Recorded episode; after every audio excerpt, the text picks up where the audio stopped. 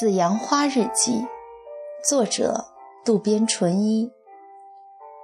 神武读着妻子的日记，心想：妻子还真以为诗诗想怀孕吗？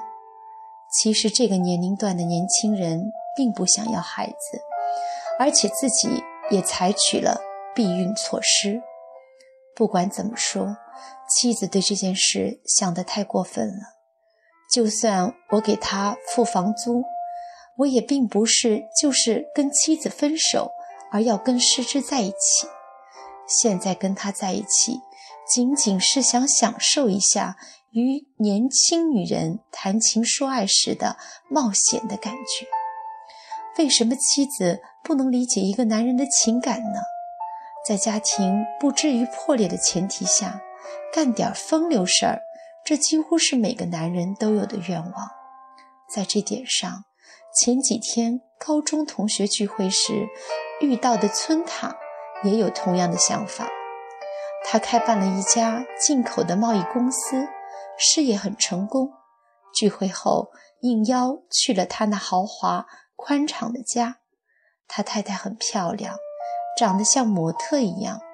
两个女儿长得像妈妈，也很可爱。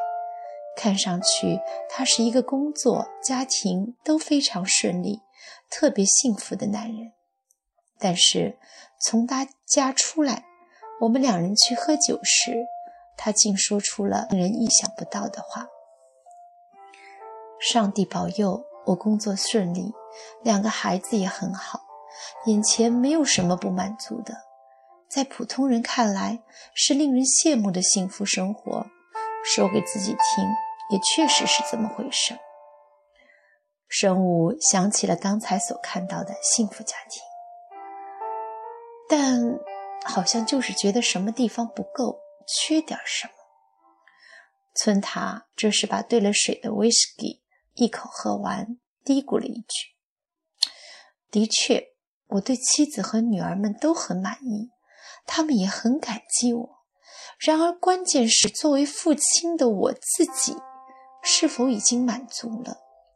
难道只是为了得到这些而这么拼命的干吗？真是这样吗？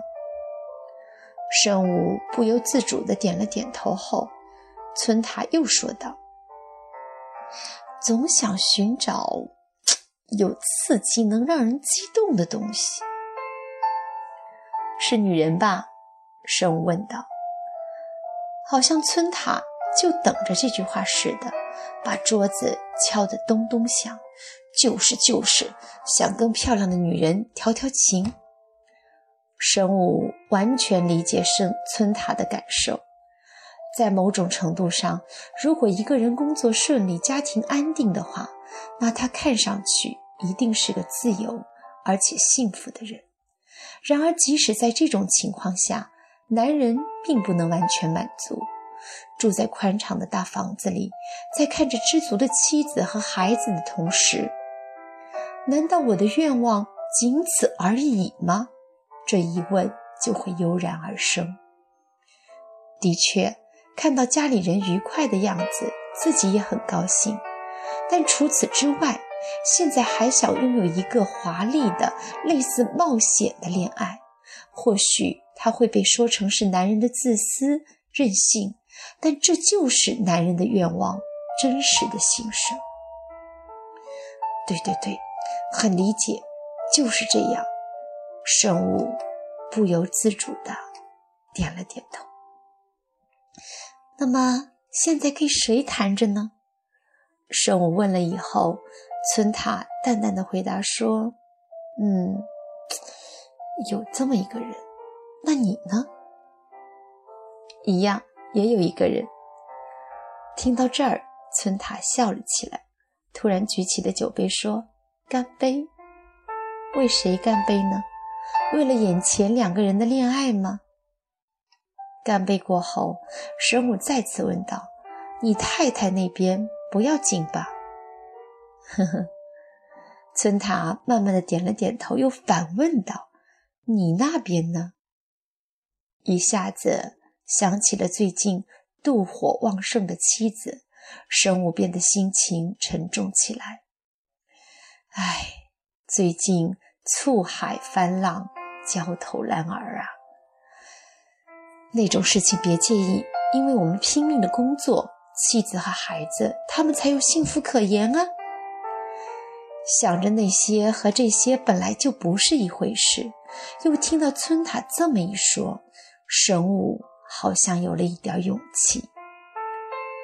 男人的幸福是由秘密的多少决定的。神武突然没有反应过来，村塔又加了一句：“人的一辈子，如果连一点秘密都没有的话，那太没劲了。”与村塔见面后，神武有勇气了。首先，男人的幸福是由秘密的多少决定的，说的是男人的大胆和潇洒。虽然不能拿到桌面上说，但说到点子上了。然而，这天真的想法被打得粉碎。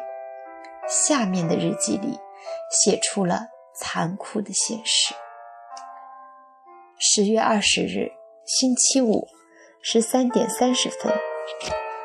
昨天晚上九点多，丈夫去参加医生们的聚会，他突然打来电话说：“现在我们去喝酒，回来很晚。”他从来都不跟家里说的，这次突然打电话来说理由，有点奇怪。我相信我的直觉，对孩子说：“我有点事儿，就出门了。”只在衬衣上披了件外套，就直接去了戴戴木的公寓。按照上次调查的路线，我把汽车停到了横着的小路口，在公寓对面的路上等着丈夫。因为离车站很近，尽管是晚上，路上来来往往的汽车很多，从公寓那边应该看不见站在马路对面的我的身影。我站在那儿。用眼睛一个一个地寻找着六楼点着灯的窗户，在黑暗的夜空中，亮着灯的窗户只有三个，其中的一个就是那个女人等着丈夫的灯。时间快到十点了，凉凉的晚风吹过面颊，因为有外套，并不感到冷，但三十多分钟一直呆呆地站着。总有点凄凉的感觉。或许他打电话来真的是为了去喝酒，但是那种小心翼翼、急匆匆的说话方式，一定是为了掩盖去世之那里。再等一会儿，丈夫肯定会出现的。今天一定要抓到证据，我下定了决心。但如果确实看到丈夫进了这个公寓时，自己该怎么办呢？我穿过眼前的人行横道，追上丈夫，抓住他的胳膊，又哭又叫地说：“回家吧，求求你了！”我会这么做吗？这样的爱情早已不存在了，那为什么还要追到这里来呢？确实，那天医生们聚会后，我去了石之的房间。妻子真的看到这个情景了吗？使我一边觉着不可思议，一边继续浏览着日记。如果我在这儿见到了丈夫，现场抓住他，让他赔礼道歉的话，这件事能解决得了吗？相反，如果他将错就错的话，那我们的婚姻就破裂了。闹到这种地步，是不是有点过分呢？不管怎么说，首先要亲眼确认丈夫。进那个女人房间的事实，丈夫越轨的事实，一定要全部记录下来。快过了一个小时了，丈夫怎么还没出现呢？难道真的是我想错了？一边看着表，一边觉得心里没底。或许丈夫改变主意，直接回家了。如果是这样，他会给我的手机联系，没有电话。那说明，我刚开始来回跺脚时，突然发现一个身穿灰色西装的男子朝对面的公寓走去，胳膊下夹着小皮包，轻快地迈着大步的样子，毫无疑问肯定是我的丈夫。丈夫虽然在马路对面，但也有可能会突然往我这边看，发现我想到这儿，我突然有点害怕，但我还是直了直腰，盯着丈夫。有什么可怕的？我没有做什么亏心事，做了亏心事的是丈夫，感到可怕的应该是他。比估计的时间晚了很多，但他确实在这里出现，而且手里还提着从附近便利店买来的东西。我现在就这样冲出去，站在他面前，他见到我会说什么呢？然而，丈夫什么也没有注意到，在防盗门前停了下来。幸好灯光很亮，丈夫的动作看得很清楚。我想他可能要按门铃了，谁知他竟从口袋里掏出了钥匙，习惯地把钥匙插进孔里，一溜烟地进去。不可思议的是。亲眼看着自己的丈夫进入她情人的公寓时，我竟然格外的冷静。丈夫那时的情形，就我对他的了解来说是没有过的，是性格所致吗？嘴角流露出不检点的样子，领带松弛的吊着，好像有一种终于到了情人家的放心感。然而。他不是专门去便利店买东西的那种女人，男人是那个女人让他去买的吗？还是他主动去买的？袋子里装的是他喜欢的香肠或啤酒，是为了两个人在房间里痛饮吗？想着丈夫靠在家里的沙发上翘着二郎腿，不停地对我发号施令的样子，我怎么也想象不出他白天的形象。丈夫那个样子。是那个女人所喜欢的吗？或者说，他有着巧妙的操纵手段？不管怎么说，我的陌生的丈夫就在这个公寓里。风任意的吹着，还夹杂着小雨，但我并不在意，还是呆呆的站在那儿，望着六楼的灯光。在那里，我丈夫脱掉西装。换上情人为他准备的睡衣，自己打开了啤酒罐，甚至还跟那个女人亲吻。不管怎么说，今晚没有白来。我亲眼目睹的这些，在心中仅存的一丝对丈夫的信任，一下子也荡然无存了，像被夜晚的雨追赶着似的。我跑进停放在公寓旁边黑暗处的汽车里，坐在驾驶座上，握着方向盘椅，不再回头看了，直接回到家里，稍微收拾了一下，洗了个澡，回到无人的客厅里，又被懊悔和凄惨所笼罩，一口气喝了一杯白兰地后，躺到床上睡觉去了。